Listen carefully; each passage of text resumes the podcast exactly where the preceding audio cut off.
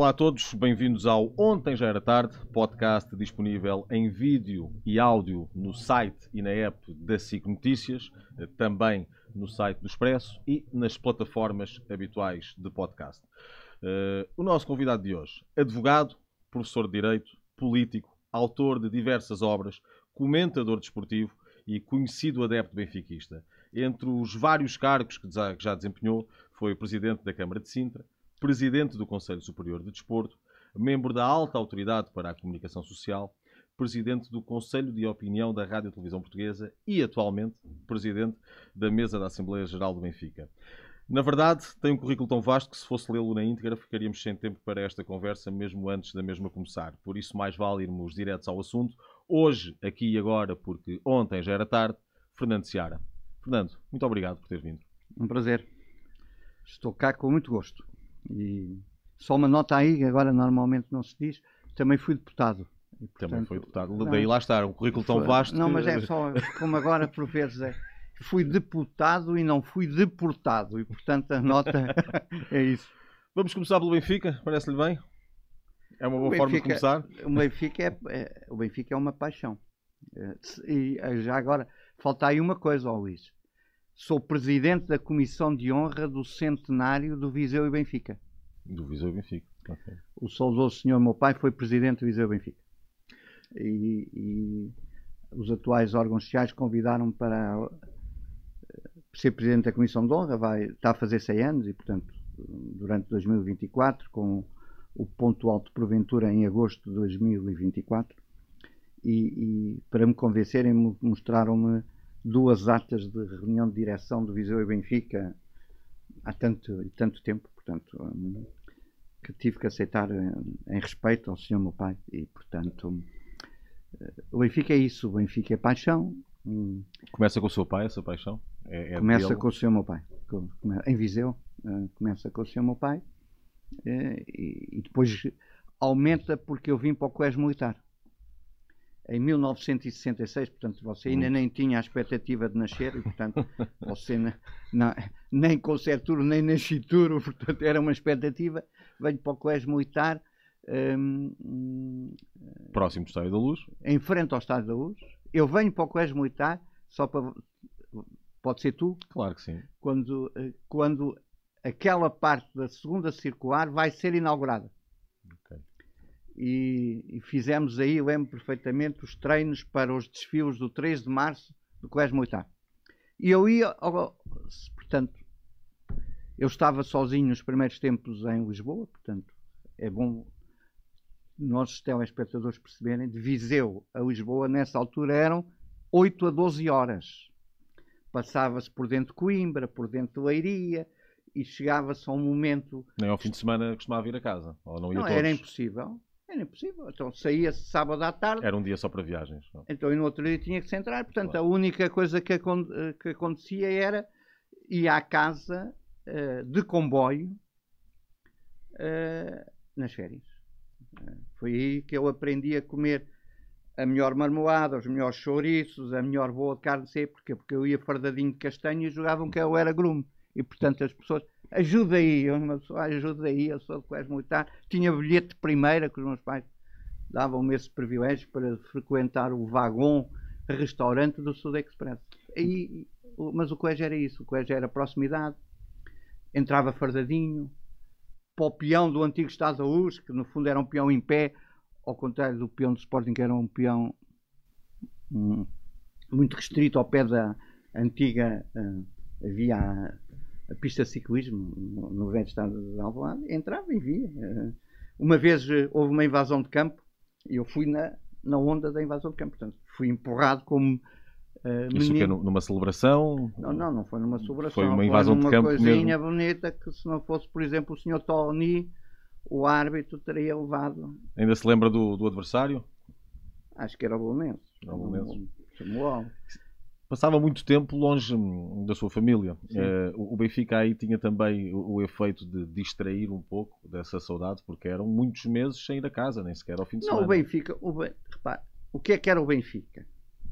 Uh, o Benfica era o espaço de convívio com outros ao fim de semana. Porquê? Uma pessoa por vezes ia almoçar a, ca a casa de um tio meu uh, que era almirante, era o almirante Moreira de Silva, que é conhecido da vida política portuguesa, mas o tio almirante deixava-me sempre espaço para levar-me o chofer, o André, ainda está vivo. O André, uh, hoje em dia tenente, um, levava-me ao estado da uso e deixava. Um, e depois eu entrava. Os jogos eram às 3 horas. Eh, foi onde eu, veja bem, eh, o Luís acabou de mencionar a minha história de vida. Foi onde eu comi pela primeira vez queijadas de Sintra. Portanto, eu como queijadas No de Sintra no Estado da Luz e venho depois a ir para Sintra, 12 anos. eh, Já, já na quando eu fui para Sintra ainda não havia, mas depois passou a haver aquelas queijadas mais pequeninas que era para oferecer eh, aos, às personalidades internacionais e nacionais que iam a Sintra. Mas eh, era a queijadinha. hum, no verão, gelado ao lá, foi está a ver? Aquela coisa do ao lá. E de vez em quando amendoins. Portanto, a minha vida normalmente aos domingos era ao casa de tio Almirante ou ia para o Jardim Zoológico. hum, Jardim Zoológico. Nos fins de semana que o Benfica ia jogar fora. Era, era feito fins, assim. Não, nos fins de semana que o Benfica ia já os Jardins Zoológicos eh, era um espaço interessante para, um- para um puto de- da beira alta, mimado, ah, mimado, ah, com algum dinheiro, não é? Ou algum dinheiro para o tempo, não é? Porque era um tempo difícil de Portugal. E, e- e o Benfica, no Benfica aprendi o seguinte: aprendi o sentido de comunidade. Porque eu era o puto, fardadinho castanho, sapatinho engraxado, botões areados, e o Benfica marcava, e o senhor ao meu lado tinha porventura idade, ou para ser meu pai, ou para ser meu avô, abraçava-me. E essa imagem nunca esqueci. A, a imagem da comunidade. Se quiser, num conceito da fraternidade. No futebol não há eh, ali espaços para bloqueios e para muros Intergeracionais. Não, eh, intergeracionais. ou mesmo social. Inter- intergeracional. Não, tudo isso é, tudo isso é o, o esbatido. Benfica é inter, o Benfica não, o futebol é intergeracional e é interclassista. O, inter, o intergeracional, interclassista ajuda-nos a conhecer o outro. Eh, por vezes as pessoas na sociologia do futebol não percebem isso. Até alguns intelectuais. Até alguns intelectuais que de vez em quando discuto na SIC Notícias. Na SIC Notícias, sim. Estou a dizer porque eh, Refere-se É. a algum em particular? não, não, não, não. Podia-me podia referir eh, a alguns, mas como não tomei mo- memofante de manhã, não me lembro. Portanto, aqui é o problema da, da questão do comprimido para a memória. E não me lembro, mas hum, quando eu estou a dizer isto, estou a dizer isto no sentido verdadeiro do conceito sociológico. Não havendo uma barreira, é mais fácil tomar contacto com o outro. É evidente. Eu, eu, eu, organizei eh, o primeiro, a primeira pós-graduação de Direito Esportivo que houve em Portugal na Lusíada. Tendo um, como parceiro um grande senhor, um grande sportinguista, a quem mando aqui um imenso abraço, o José Eugênio Dias Ferreira. Mas o primeiro momento de reflexão sobre o direito esportivo foi na Lusíada. Como o primeiro programa televisivo destes que agora, onde o Luís está aí bem, eh, com um grande amigo, eh, só tenho pena que nunca mais me tenha mandado um bocadinho de leitão, o Marco Caneira, portanto, esta nota, porque o leitão de Negrais é, é tal, mas pronto, não, não tenho tido tempo porque está ocupado todos os dias consigo, naquelas meditações de tarde, mas o, o futebol é isso. O, o futebol é um espaço, mesmo na rivalidade. E eu vou responder antes que você me ponha a questão. Veja bem, subentendendo a, a pergunta. O futebol é rivalidade, por vezes rivalidade excessiva em frente aos mídias, noutra a rivalidade crescida fora dos mídias. Então, e onde é que entram os confrontos combinados eh, que não têm coberturas televisivas? Porque eh, não é apenas um show-off para os mídias. Muitas das vezes há ali um ódio, independentemente de, de quem esteja. é? Vo- Você já reparou, um- vou dizer, um, um bocadinho de televisão. Nós estamos num espaço televisivo, não é?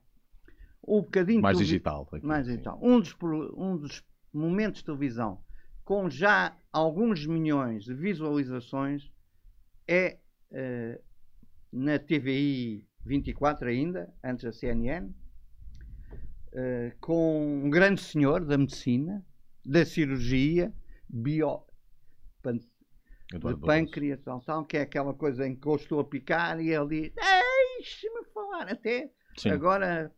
eh, Tornou-se um meme, não é? Tornou-se viral. Deixe-me falar. Mas, para bem, o nosso princípio era nós não nos podemos zangar. Po- podemos apaixonadamente vibrar. A questão era, no final de cada programa, ou íamos para o Sete Mares, passa por, Conviver, não- claro. conviver, Uhum. ou eu ia levá-lo a casa. Hoje somos grandes amigos. Não eram amigos antes, não se conheciam. Não, não éramos eh, episodicamente convivas. Mas hoje eu escrevi um pequeno texto para o livro que ele ac- acabou de publicar. Na- no capítulo da- das memórias dele está o seu tempo televisivo. E a editora e ele pediram-me um texto. E eu escrevi eh, com esta nota, com esta síntese. O desporto é a combinação do eu e tu. O eu e tu dá nós. Por vezes as pessoas não percebem que a paixão é uma forma de afirmação da comunidade, do não unanimismo. As pessoas por vezes não lhe explicam, porque a sociologia é a sociologia do encontro e do confronto. A sociologia Claro. do encontro e do confronto. Eu digo sempre aos meus alunos, eh, eu em cada domingo, em relação ao meu Benfica, sou a marca do Stuart Mill. O homem do utilitarismo, sabe porquê? A combinação do utilitarismo são duas palavras: prazer e dor.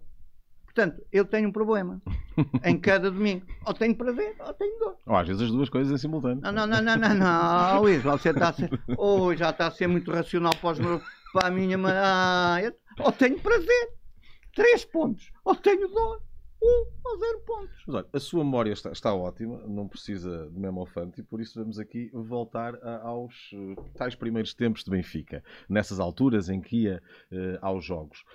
Lembra-se de- dos jogadores que mais o marcavam nessa fase, os seus primeiros heróis com a camisola do Benfica? O primeiro herói da camisola do Benfica foi um herói que depois tive o prazer eh, de conhecer, de vibrar, eh, de conviver, que me dava a mão.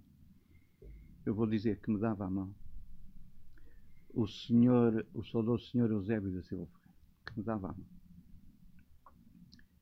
Num desses finais de- do programa da TV 24, ehm, 2013.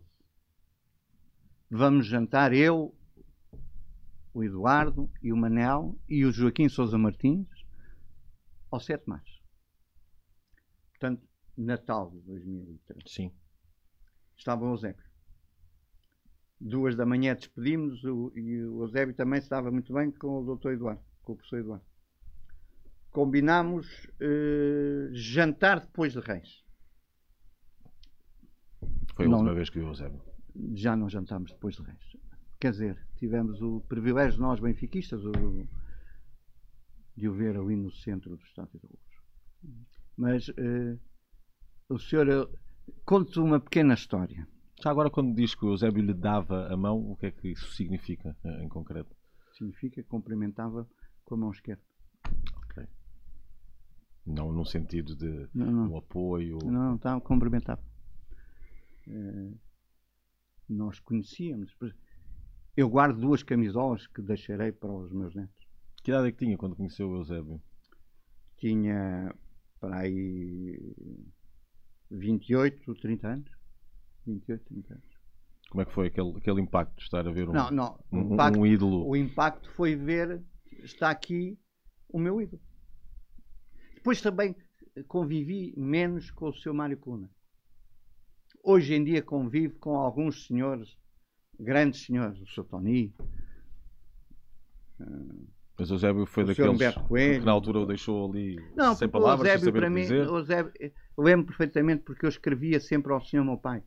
E lembro de escrever regularmente. Eh, E lembro que escrevi ao senhor meu pai, apertei a mão ao senhor Eusébio. E Depois o, o querido Eusébio, que era doce, no meio daquelas essências, era doce, um dia chega-se ao pé de mim com um saco e diz-me: ah, Professor, está aí uma camisola minha para tu guardares. Era, era uma réplica da, do Mundial de 66. Porque o meu primeiro momento televisivo É o Mundial de 66. é o Mundial de 66. Havia poucas televisões em Viseu. As pessoas não têm ideia. Poucas televisões. Onde é que vocês se juntavam para ver os jogos? Nós juntávamos em casa dos meus pais, que eram dos- era de uma das famílias que tinha televisão. Eh, com a obrigação de silêncio. Ver o jogo em silêncio. Ver o jogo em silêncio. Aquele fantástico jogo eh, Portugal-Coreia do Norte, Sim. não é? Nós tínhamos aulas. Estávamos, nós estávamos, eu estava na quarta classe, portanto, o Mundial de 66 eu estou na quarta classe. Na altura havia admissão ao liceu, exame de admissão ao liceu. E, E bate com essa altura do Mundial. e, e bate com o Mundial, depois venho para o Colégio Militar. Portanto, eu estou em, em- no verão de 66 a, a ver o Mundial. Aquele, eh, eu lembro-me do nosso querido e saudoso Eusébio numa viagem que fizemos os dois para um aniversário do Santa Clara nos Açores. Contar em pleno ar as jogadas do, e os gols do- da Coreia do Norte. Depois confrontei agora com o Sr. Zé Augusto, tinha confrontado com o Sr. António Simões. Que impacto é que esse Mundial teve no Portugal daquela época, que era um Portugal que vivia eh, em ditadura e que de repente teve uma, uma- é uma um- seleção que representava uma, uma grande liberdade na forma como, como Sim, jogava. mas teve, fundamentalmente eh, foi aproveitado pelo regime, como todos os regimes, vamos pôr as questões, como Claro. todos os regimes, mais os ditatoriais do que os democráticos, mas os democráticos também não, não ignoram isso. Basta ver as chamadas recessões em Belém, eh, mesmo apenas por presenças emblemáticas. Eh, Vamos pôr as questões. O, o desporto é isso e os desportos principais em cada um dos espaços esportivos. Nós estamos aqui, o espaço esportivo português é o futebol, mas no espaço desportivo francês também é o futebol, mas é também o rugby. E portanto temos que ter estas Mas aqui é o futebol. Não, Não, há, aqui não, não é há exclu- uma modalidade. Aqui, aqui é exclusivamente o futebol. Aqui é, é exclusivamente. Era durante um tempo o hockey em patins. Eh, mas a partir do momento em que o hockey em patins não conseguiu entrar nos Jogos Olímpicos de Barcelona com modalidade olímpica, cai e torna-se. que também tinha a ser feito quando era mais jovem. Também havia esse lado de comunidade à volta do hockey, quando Sim, a seleção claro, ia claro, claro. E em, e em Viseu havia o, o ringue do parque, que era o. Mas o, o, o hockey é esse espaço de afirmação. O senhor Livramento, hoje em dia ainda, na- emblematicamente o senhor Ramalhete, as grandes, as grandes personalidades, mas 66 significou que o salazarismo aproveitou a presença do Mundial e o êxito do Mundial. Já tinha aproveitado também as conquistas Que do Benfica tinha, tinha, tinha aproveitado o bicampeonato europeu do Benfica. E, portanto, mas no fundo é a utilização do desporto como fenómeno de, vamos por, vou pôr a expressão, de rentabilização política.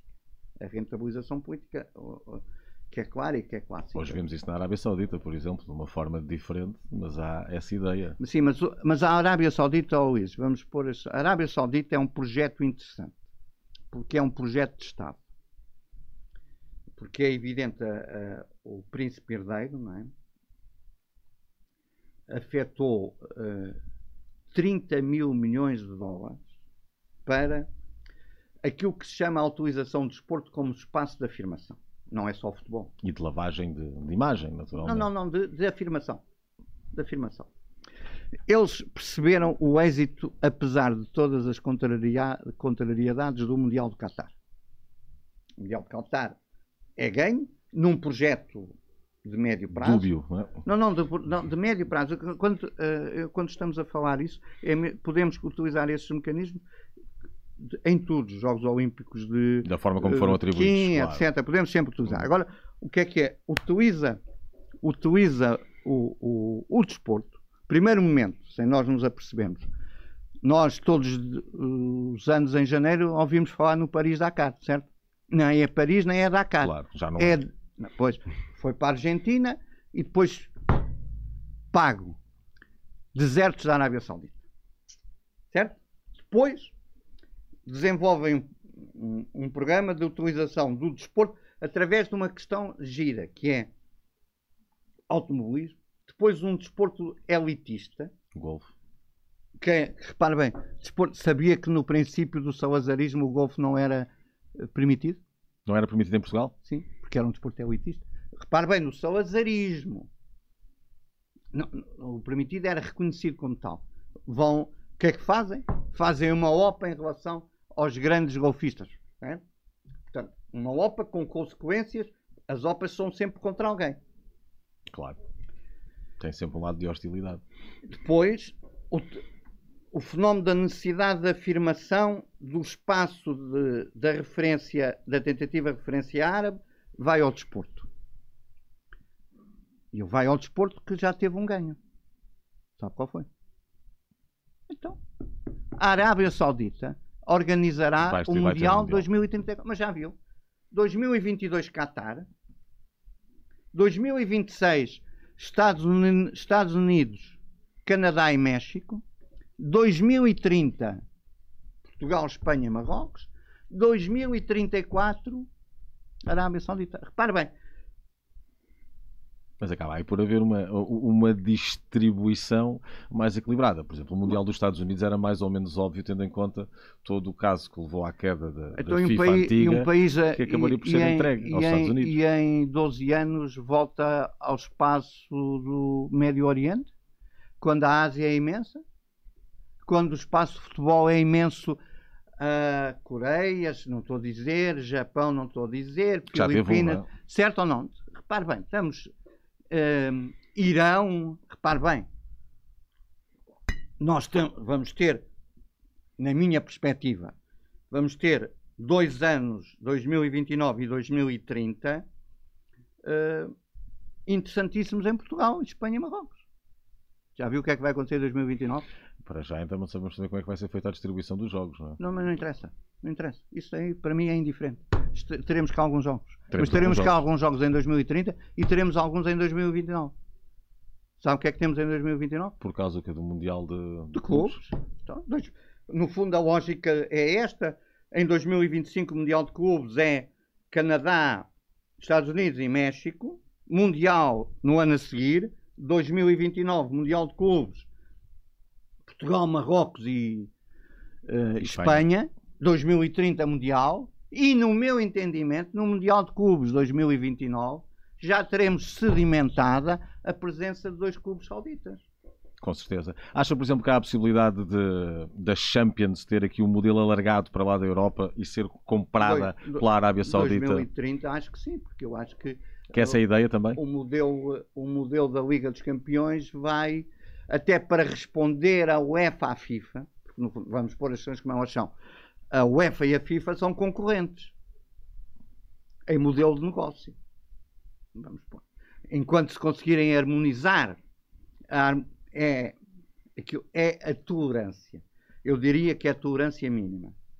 Mas é evidente que hum, a Arábia Saudita a organizar via FIFA o Mundial 2034, o, Já a, tem aí uma grande abertura para a poder UEFA entrar. com certeza vai ser pressionada, avaliando com certeza o primeiro modelo da nova eh, organização, da nova organização do sistema eh, concessão do- da Liga dos Campeões 2024-2029, porque este modelo é de 5 anos, que começa para o ano eh, com as Onde é que acha que isso coloca os clubes portugueses? No caso do Mundial de Clubes, vai ter a presença de dois clubes portugueses, o Benfica e o em Porto. 2025. Eh, e onde é que acha que vai colocar futuramente num modelo de Champions alargado a nível global, que envolva equipas da Arábia Saudita? Já agora também, pois terá de envolver algumas equipas da América do Sul para ser realmente eh, uma competição mundial para lá do Mundial de Clubes. Eh, isso irá aqui encurtar o espaço das equipas portuguesas ou irá dar-lhe aqui uma oportunidade Não, financeira? na Liga dos Campeões vai encurtar, claramente. Eu acho que o grande, o, o- o- a Liga dos Campeões vai ter no máximo duas equipas portuguesas, eh, se alguma conseguir passar o playoff e portanto tiver, hum, tiver. eh, Aquilo que vemos agora eh, é algo que acabará por se manter, ou seja, vamos ficar muito distantes daqueles tempos das três equipas, Ah, não. duas diretas. Nunca mais. uma- Não, não, onde você vai ganhar competitividade, que vão, por- alguns vão perceber, onde você vai ganhar competitividade é na Conference League.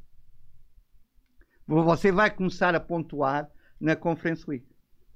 Coisa que agora nunca conseguiu pontuar, porque nunca passou das pré-eliminatórias. Portanto, onde é que você se vai situar? Você vai situar naquilo que chamam as ligas médias.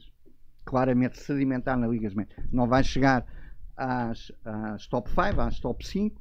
Vai jogar com Holanda. eh, eh, Os terceiros e quartos do campeonato português têm outro impacto na Conference League do que tem naturalmente o Os quinto lugar e sexto. Claro, portanto, sim. vai jogar aí. Fala-se muito nesta altura na questão da centralização eh, dos direitos televisivos. Tem o negócio volume suficiente para que aqueles que agora recebem menos, eh, e a ideia da centralização dos direitos televisivos é logo essa, não haver uma disparidade tão grande entre os que recebem mais e os que recebem menos, para que esses que recebem menos venham a receber muito mais, A lógica, a lógica da centralização de direitos é para tentar equilibrar. é? fazer o maior equilíbrio possível. Não é equilibrado, para eu dizer o maior equilíbrio possível. É evidente que o negócio. eh, Eu sei que o negócio está em estudo. Quando estou a dizer estudo, estou a dizer mesmo em estudo eh, aprofundado. Teoricamente é um. de- Vamos pôr eh, em tese, não é? Ou isso, a centralização de direitos televisivos é porventura a par da construção do novo aeroporto de Lisboa? Veja bem onde eu cheguei o maior negócio privado possível nos próximos 10 anos em Portugal. Vamos. eh, Claro. É um negócio de, tre- em tese, 3 mil milhões de, de euros. 3 mil milhões de euros. Não é, certo, não é por. Não foi eh, ignorando isso que o presidente Pinto da Costa, no domingo, na apresentação da sua candidatura, mandou uma brincada sobre direitos televisivos. É evidente, não, é, não se pode ser ignorado que, quando eu estou a dizer o maior equilíbrio possível, significa que os grandes têm que ter noção de que não podem perder, não podem perder muito, o que significa uma coisa. O volume a 10 anos para ser esse pode ser em crescendo, mas nunca pode haver negócio futuro. Quando eu estou a dizer negócio futuro, vou dizer uma coisa simples. No meu entendimento, nunca pode haver eh, antecipação de receitas do negócio futuro sem estar certo o negócio Como foi efetivo, feito eh, até aqui. como foi feito até aqui. A É, grande isso- questão isso estratégica, estratégica é essa. Mesmo para os principais clubes. Sendo certo que eu acho que os principais clubes, ah, no final desta época desportiva e, e- e no verão de- do europeu e no verão que antecipa a nova ah, ah, fórmula da Liga dos Campeões, os principais clubes portugueses, como já antecipou o Braga, mas que estrate- ao nível de estatutos, que agora fez aquilo que se chama em inglês wait and see, não é? Uhum. wait and see, claramente, eh, os principais clubes estarão sujeitos necessariamente a, a, prospectivas estratégicas eh, muito interessantes. Para encerrar aqui esta parte dos direitos televisivos, não haverão depois aqui também vontades antagónicas? Ou seja, os grandes são essenciais para que se consiga um melhor negócio. Eh, Por outro lado, se calhar também eh, não interessará aos grandes que haja tanta capacidade financeira dos que não são, porque aí eh, acabam por ter uma maior independência e acabam também por competitivamente ser mais fortes e criar uma maior ameaça. Rui Costa, por exemplo, falou, o presidente do Benfica, falou sobre a questão dos direitos televisivos, colocando eh, o Benfica e aquilo que é a abordagem do Benfica, dando claramente a entender que, independentemente dessa obrigação que existe em centralizar os direitos, que o Benfica iria estar eh, muito atento eh, para ver se seria Não, ou não aqui prejudicado nesta nova redistribuição. Ponto 1. Um. Ponto 1. Um.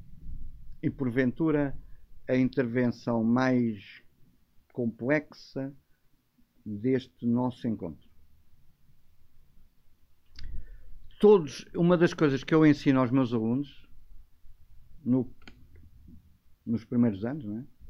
ou introdução de direito, aos princípios gerais de direito, é qualquer lei ou qualquer decreto-lei pode ser revogado por um novo poder político, basta um artigo, é revogado, o decreto 8 antes tal. Ponto, artigo 1 número 1. Artigo, este diploma entra imediatamente em vigor. Estou a ser claro? Portanto, vamos pôr as Que é algo que não aconteceu. nem pode acontecer ainda eh, enquanto não houver estudos aprofundados sobre essa matéria.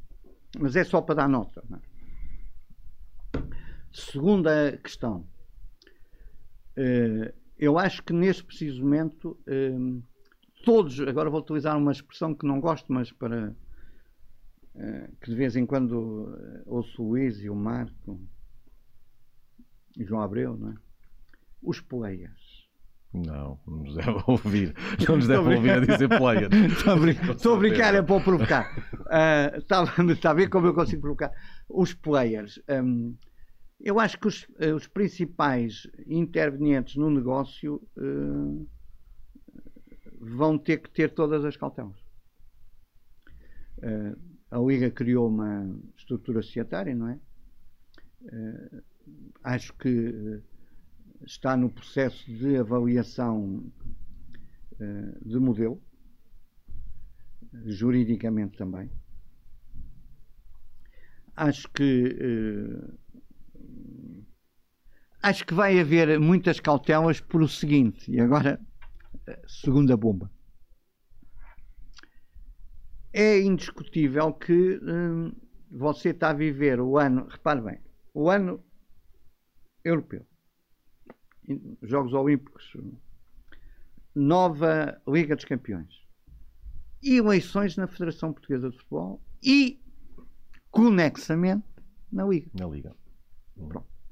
Ou seja, o titular da Liga neste preciso momento já anunciou, indiretamente, mas pronto, que será candidato à Federação Portuguesa de Futebol. Ou seja. Sim. vai deixar de ser o líder da entidade que assumiu em exclusiva a centralização de direitos. Vamos por história, porque a lógica da centralização de direitos era Federação Liga, a Federação renuncia, fica na Liga. Vamos, vamos, é, é as histórias, não, não é as histórias com H, é as histórias com E. Porque há as histórias e há as histórias. Vamos pôr as. E portanto está aqui um elemento. Quem é que vai liderar o processo?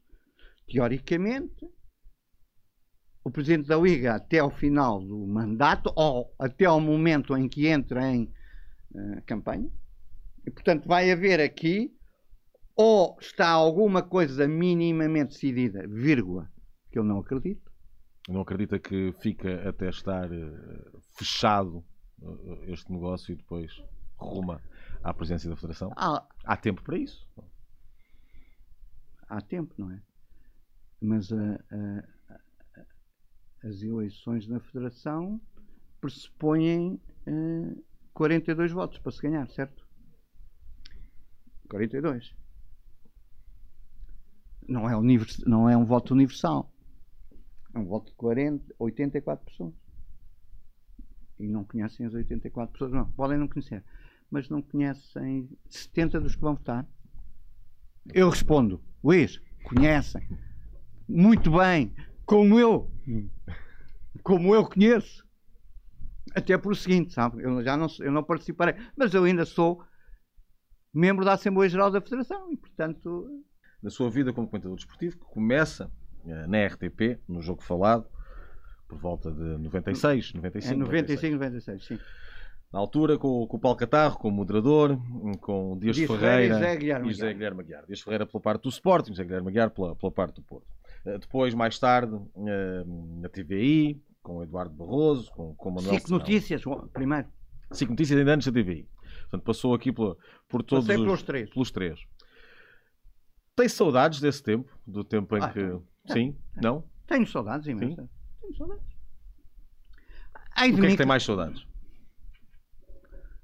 tenho mais saudades do convívio.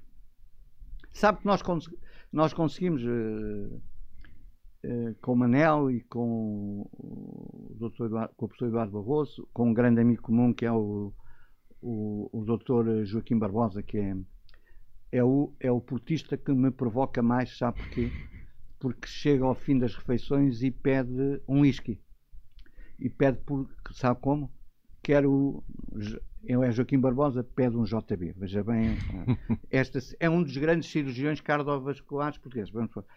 Pede um uísque com 5 pedras de gelo. Eu, a primeira vez, não percebi.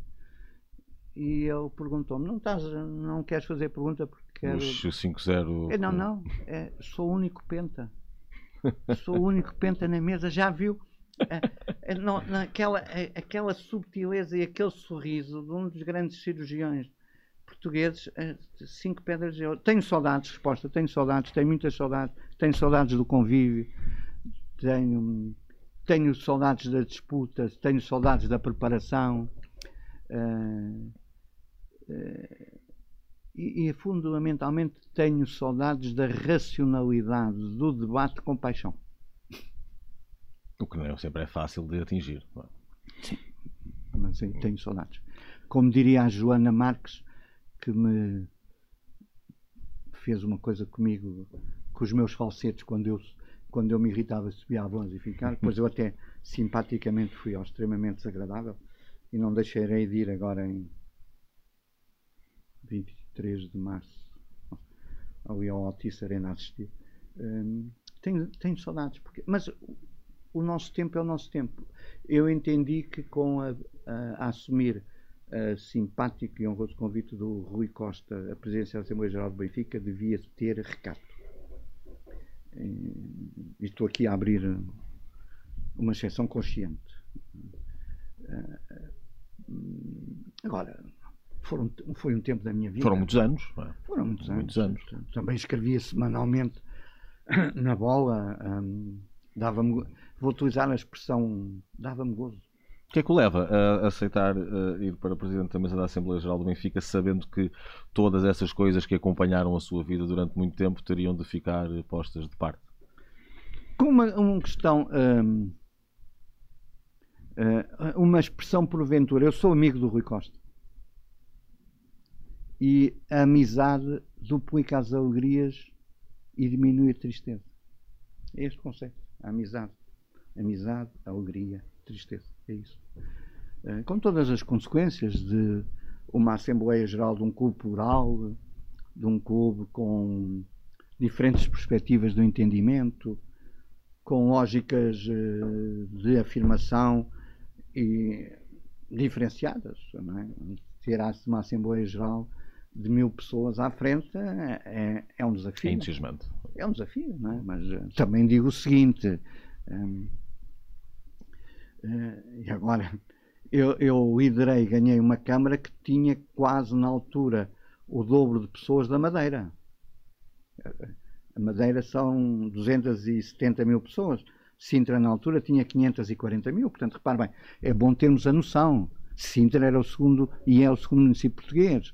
Um, uh, o voto popular é expresso, o voto popular é real. E, portanto, quando eu tenho uma Assembleia Geral no Benfica de mil, mil pessoas, vamos pôr mais de mil pessoas, tenho esta lógica. À minha frente estão pessoas que pensam diferente de mim, que criticam, na legitimidade da crítica, que por vezes estão ali eh, numa posição pessoal e numa posição institucional e numa posição de, para elas, o sentimento do, do Benfica que querem é diferente do, do sentimento do, de outros. Portanto, o Benfica é isto, é pluralidade, pluralismo, eh, visões diferentes. Acima de tudo, uma coisa: tolerância. Tolerância. Falou dessa amizade com, com o Rui Costa, que conhece também, uh, muito bem, uh, Luís Felipe Vieira.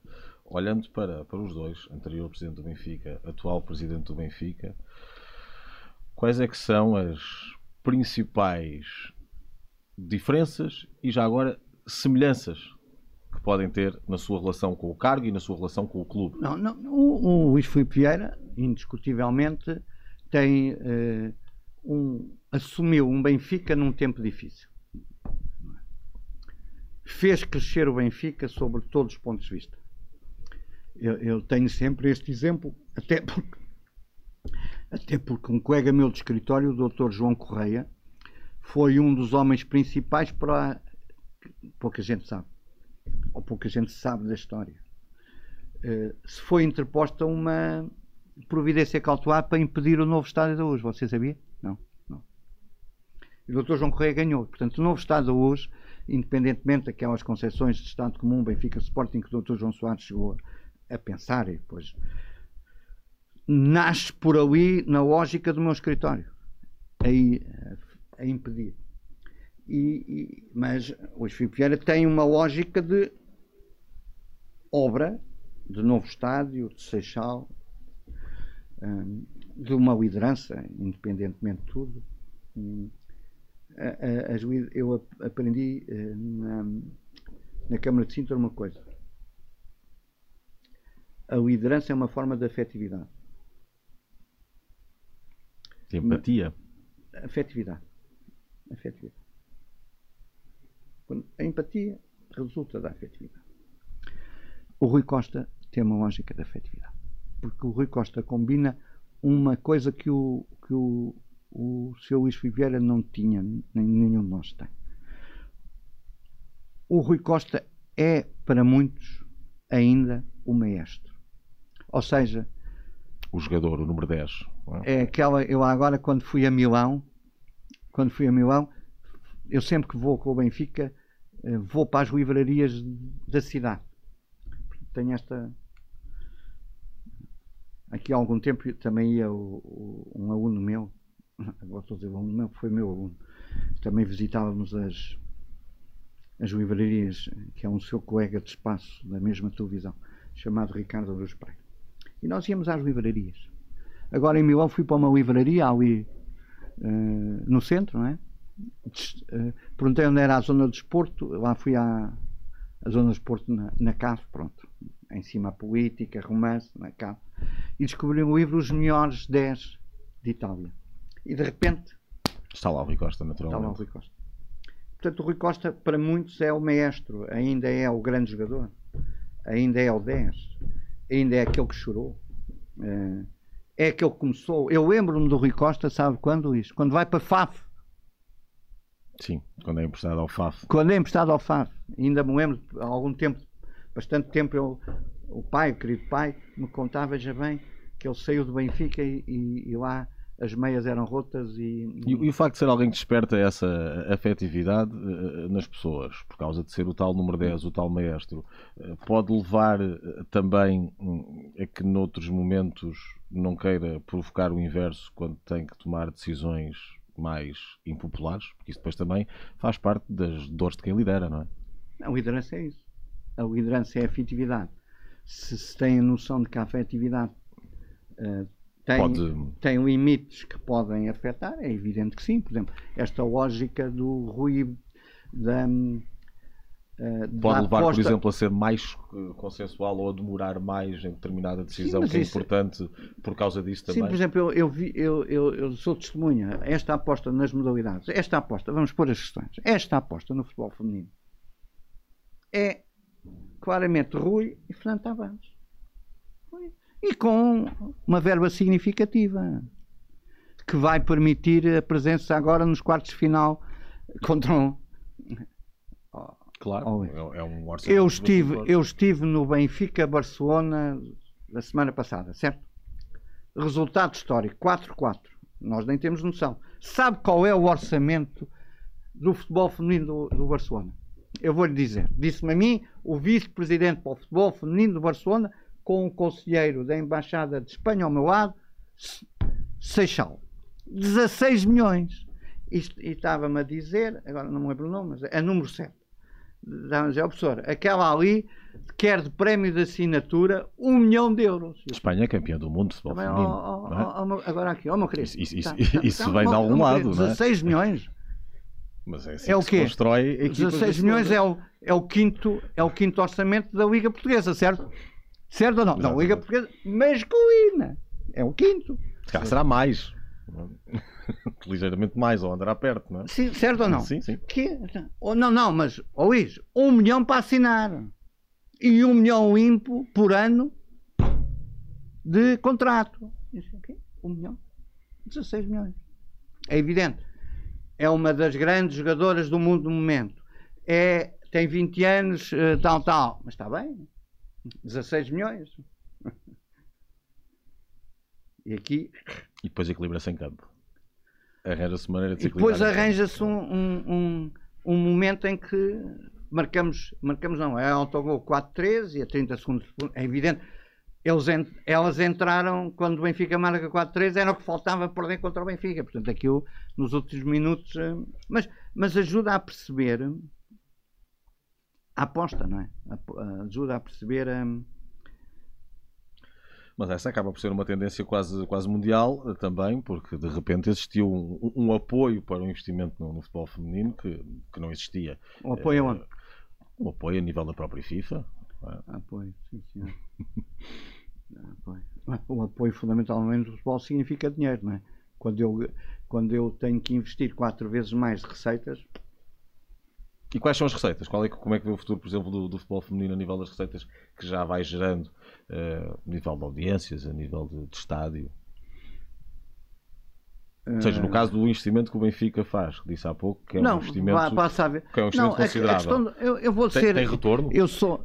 Ou ainda não tem e acabará mais poderá tarde. por ter retorno, mas o grande problema não é esse. O grande problema é que a equipa de topo, até porque em razão do ranking do Benfica, vai, ter outra equipa, certo? A grande questão é a segunda ou terceiras equipas que vão participar em competições europeias, qual é o orçamento? Isso faz com que depois tudo caia. é? É evidente. Isso voltamos àquela história que falávamos há pouco daquilo que é a prestação das equipas portuguesas na Conference e que acabou por prejudicar a posição de Portugal. Exatamente. Se, se tu entras numa competição europeia de clubes feminina, mas não tens orçamento, não tendo orçamento, não tens, hum, a, não ser que vais potenciar jovens jogadoras, até para o Francisco Neto eh, aproveite, não é? Como- porque eu percebi que agora para porque vai haver eh, pausa para seleções, mas é evidente que o futebol feminino aí está. Sim, mas isso vale o mesmo que vale para o futebol masculino. As seleções também valorizam as jogadoras que lá vão. Repara bem, é evidente que ah, tu, tu não podes pagar meio milhão de euros por uma atleta em Portugal. Vamos por as questões, certo? Não tens. Alguma vez se poderá, Eu acho que sim, mas mas não para breve. só depois de 2028, 2029, 30, porventura. E poderá, se houver uma questão, que eu vou antecipar.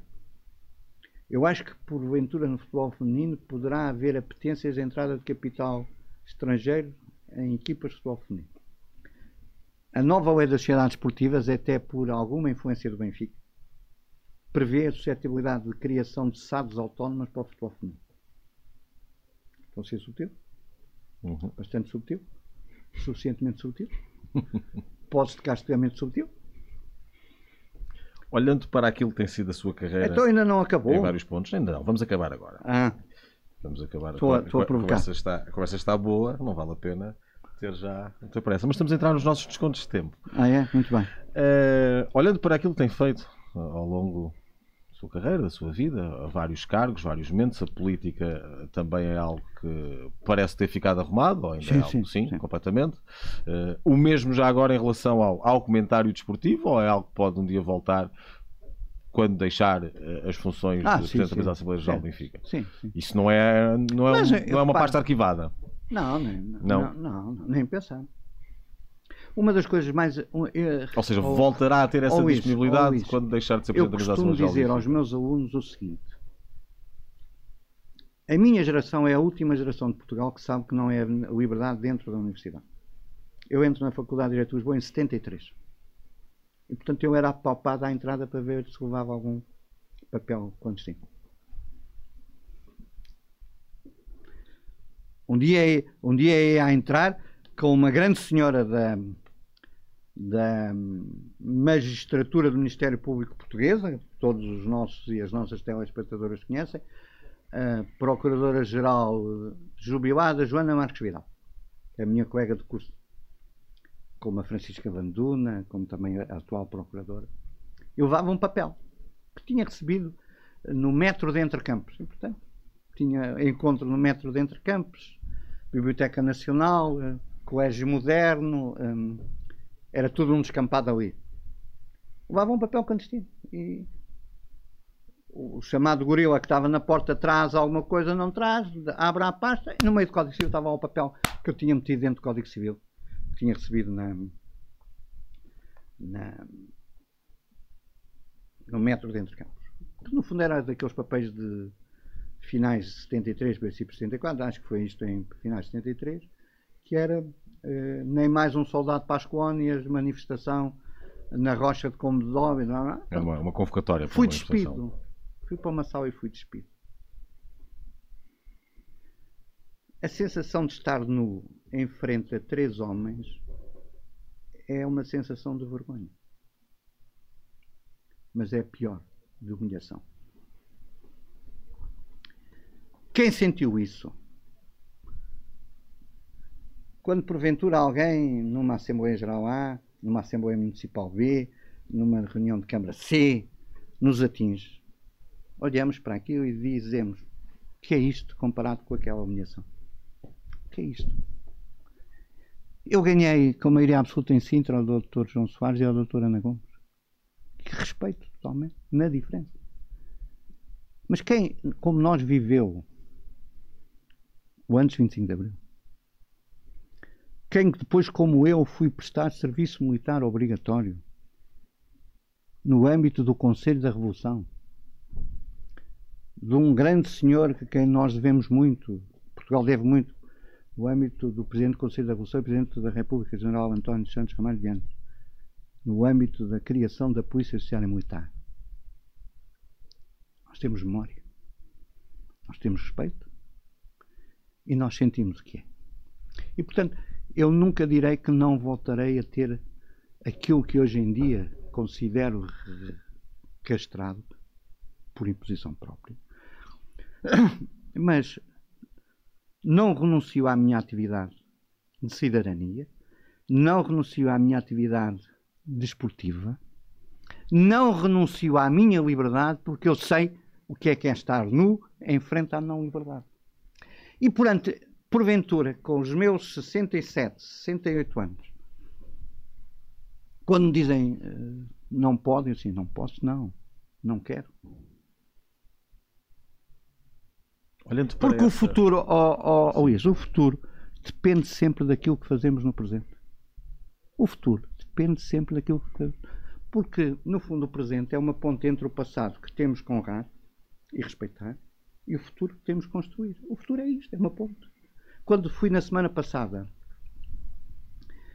à, à Hungria com o querido Simão Sabrosa, ao cemitério onde, estava, onde está o FER, e quando vi todas as estruturas do futebol juvenil, do seu clube, da sua terra, com pequenas velas, a entrarem no estádio, 16 mil lugares, onde ele começou, com a mãe a chorar, quando começou a canção húngara a tocar no estádio, que o Mickey mais gostava. A senhora chorava ao como chorou-se agora no domingo, quando o Benfica homenageou o filho.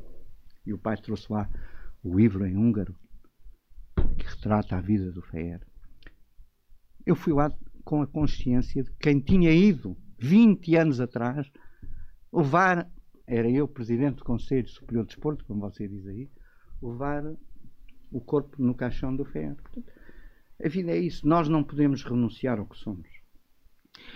Olhando para essas liberdades que foram conquistadas no 25 de Abril, eh, acha que hoje estão a ser bem aproveitadas eh, ou, Não, ou que alguns desses direitos estão a ser postos Não, em o causa? fundamental, eh, eu vou dizer o seguinte, o fundamental é a liberdade. Uma das coisas que se aprende, nós, nós temos a obrigação de, eu vou dizer, vou-te dizer isto aqui, vou-te, no sentido. Quando eu conto alguns momentos das histórias da minha vida, os meus alunos que são jovens, a geração do TikTok, vamos pôr, Uhum. a que porventura nas primeiras duas aulas está com o telemóvel a mandar mensagens e uma pessoa diz, "Ó, vá, a namorada está boa? Manda beijinhos meus. Manda beijinhos meus. E uma pessoa começa a estudar a história de vida, na semana seguinte as coisas mais comoventes é o que é? Ó professor, contém em casa e o meu pai pede um livro, o professor indica um livro para eu comprar. Ou outra, o professor, meu avô também esteve consigo. Ah, teve? Aonde? Ah, na Avenida Ilha da Madeira. Ah, no Conselho da Revolução, na Gância. O, o avô manda-lhe um abraço. E eu disse hum, para mim: hum, Que bom. que bom. Porque a questão toda, sabe o que é? A minha geração que pode dizer. A sua. A tua. Não a do nosso operador. A tua. Eu sei o que era a não liberdade. Portanto, não vale a pena. A não liberdade é aquilo que eu te contei. Nu. Nu. Em frente a três homens. Nunca mais esqueci da vida. E disse estamos muito longe? Ah, meu caro amigo. Aí falava todos os dias. Não tinham hipótese. Ninguém me castrava. Não renunciava a nada. Dava o meu testemunho. Mas testemunho. E olha que o meu testemunho é um testemunho. E, e ser. Também ser benfiquista é resistência. Ser benfiquista é resistência. Passámos por dificuldades. Eu perdi numas eleições que determinaram a eleição do João Valiazeiro, com erros estratégicos assumidos. Eu já perdi, mas nunca deixei de lutar. E se for necessário voltar a lutar, cá estarei por uma questão simples. Por respeito ao Senhor e saudoso Senhor meu Pai, aos meus próximos e também à minha história. Porque a história de cada um de nós é feita de alegrias e de tristezas, de dor e prazer. Obrigado, um prazer. Sei que já te ocupei tempo demais. Um, e agora, até um dia destes, com Fernando. a gratidão de Muito a gratidão de ter estado aqui.